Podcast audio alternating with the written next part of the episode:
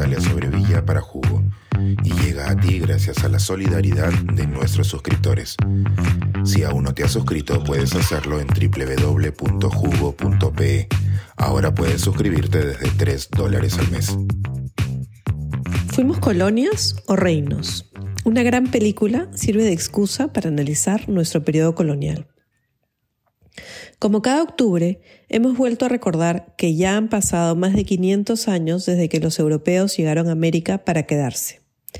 El mes de la raza, de la hispanidad y hasta de la resistencia renueva en cada generación la discusión sobre si el arribo de Cristóbal Colón constituyó un encuentro, un descubrimiento o una conquista.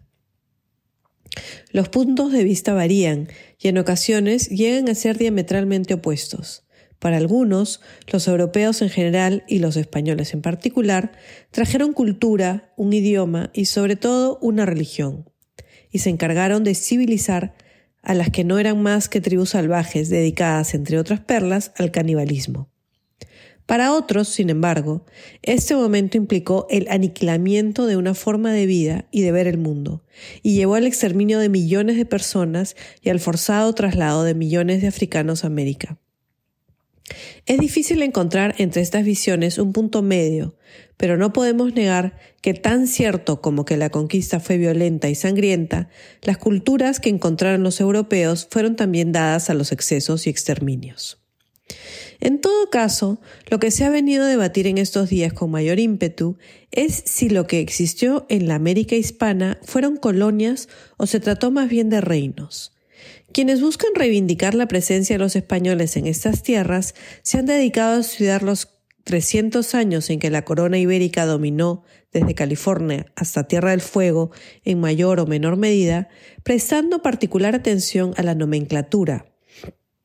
Es por ello que arguyen que lo que se vivió en ese periodo no fue un régimen colonial, porque no hay ningún documento hasta la Constitución de Cádiz de 1812 en el que se llame colonias o factorías a estos territorios, y que precisamente la Carta de la Monarquía Hispánica especificó que los espacios americanos no eran ninguna de esas cosas. Pero, ¿es suficiente quedarse con las nomenclaturas? Efectivamente, el Perú fue un virreinato, así como lo que posteriormente llegó a ser Colombia se llamó el Nuevo Reino de Granada, y Chile se conoció siempre como un reino.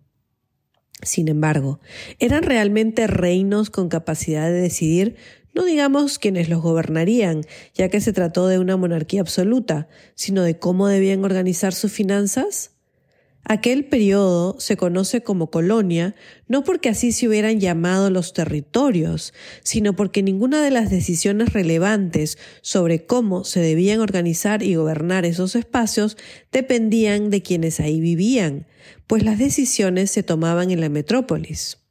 No solamente estaba prohibido que estos espacios comerciaran fuera de la monarquía hispánica, sino que tampoco les era posible hacerlo entre espacios coloniales. Las finanzas se pensaban para toda la monarquía, y era así que las minas subvencionaban a los puertos. Esta capacidad de confundir las cosas con los nombres se aprecia de manera muy clara en la más reciente película de Martin Scorsese, Los Asesinos de la Luna, del 2023. En ella se narra un episodio verídico, pero poco recordado, de la matanza en Estados Unidos de los nativos de la nación Osage, que se convirtieron en multimillonarios cuando se encontró petróleo en el subsuelo de las reservaciones donde se les había obligado a ir. Si bien en teoría ellos eran dueños del petróleo, porque astutamente negociaron que esos derechos fuesen suyos cuando firmaron un acuerdo con el gobierno norteamericano cuando aceptaron moverse de sus tierras ancestrales, como no se les consideraba capaces de administrar su riqueza, todos debían tener tutores blancos que autorizaran cada uno de sus gastos. No fue hasta 1924 en que los nativos americanos se convirtieron en ciudadanos en los Estados Unidos y en algunos estados esto no fue suficiente para que tuvieran derecho a votar, algo que no se llegó a resolver del todo hasta 1965. Pero lo que vemos en la película es que si bien en teoría los miembros de la nación Osage eran los dueños del petróleo, era muy poco el control real que lograban ejercer sobre su riqueza. Se trataba, sin duda, de una situación de colonialismo, donde los sistemas de control capitalista se organizaban de tal manera que la libertad de los Osage fuera extremadamente limitada. Otro aspecto apreciable en la cinta es que muchos de los blancos advenedizos que buscaban hacerse de los derechos sobre el petróleo se empezaron a casar con las mujeres de la nación Osage. Es sobre ello y las consecuencias de esos matrimonios, por conveniencia, que trata la cinta de. Para no arruinarles la película, y más bien para animarlos a verla, diré solamente que de una manera magistral el director nos muestra la miseria humana, la explotación y la codicia, así como la fortaleza y resiliencia de quienes se encuentran en una situación subalterna y de coloniaje.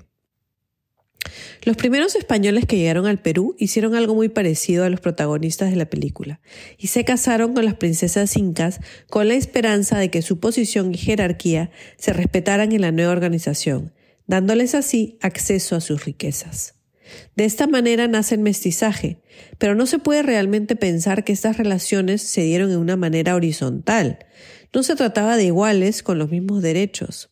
Es ahí donde radica la colonialidad en la desigualdad de condiciones.